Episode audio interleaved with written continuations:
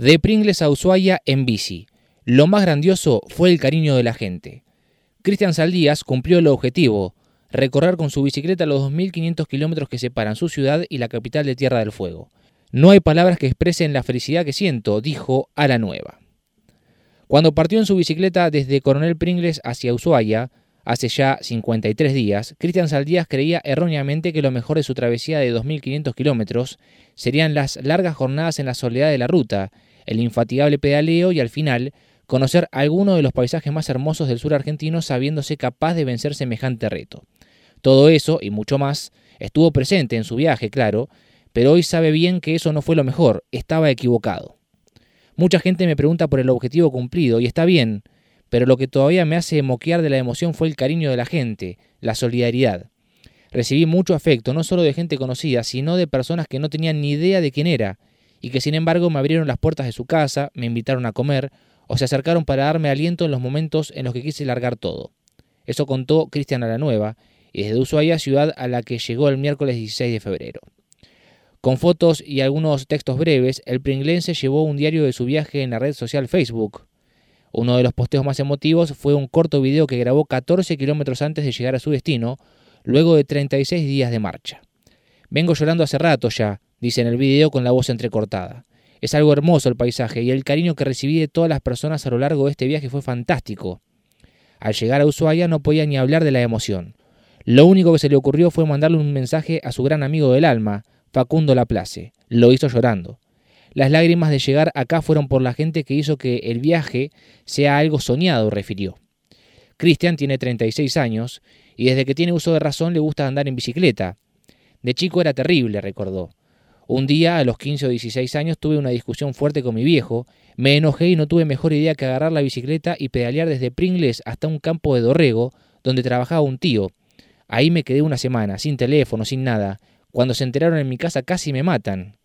Siempre tuve pasión por la bici, y gracias a eso empecé a anotarme en distintas carreras, viajes de cicloturismo y demás, añadió.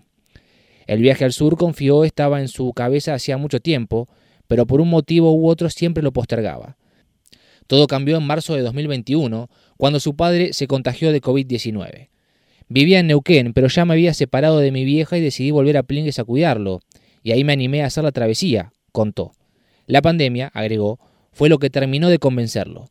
Charlando con mucha gente de viaje, ya sea de bici, combi o de mochileros, me di cuenta de que estar encerrados tanto tiempo nos cambió la cabeza a muchos.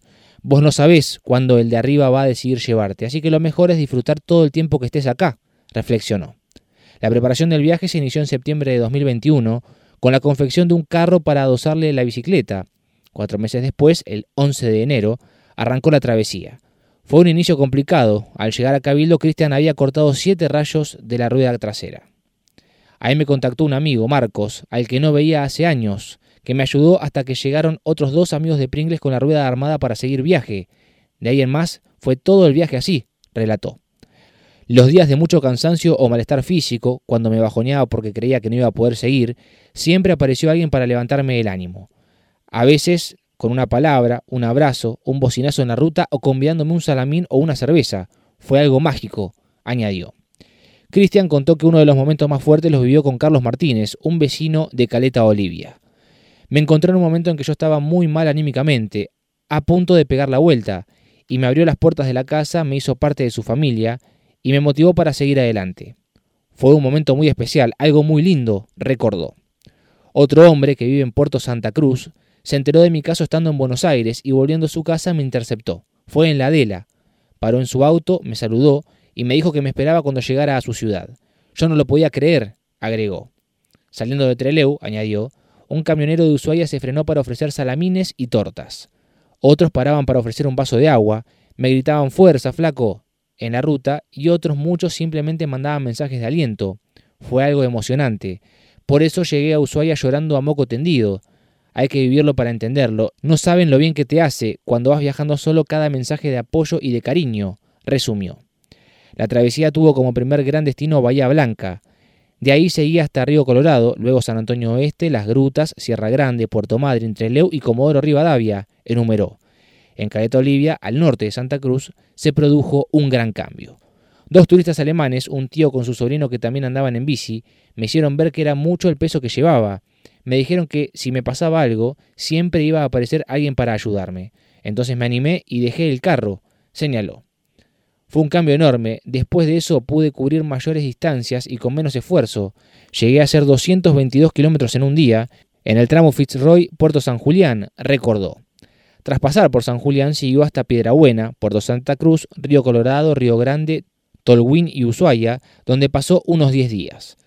El sábado pasado hice los últimos 37 kilómetros en bici de este viaje, desde Ushuaia para encontrarme con Marcelo Aspirós y Miriam Nace, y hacer el recorrido hasta Río Gallegos. De ahí me fui con ellos hasta el Calafate.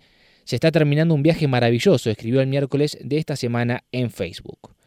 Tras pasear junto a Marcelo y Miriam, dos pringleses que están recorriendo el sur del país a bordo de una combi, Cristian hará trasbordo al camión de un amigo en Río Gallegos. Así, volverá a Pringles. Me vuelvo lleno de felicidad. Esta va a ser una experiencia muy difícil de superar desde lo emotivo, confío. Por eso ya estoy pensando en hacer otra travesía para el año que viene, añadió sería a Villa Pehueña, en Neuquén, y en grupo. Todo el que quiera engancharse será bienvenido.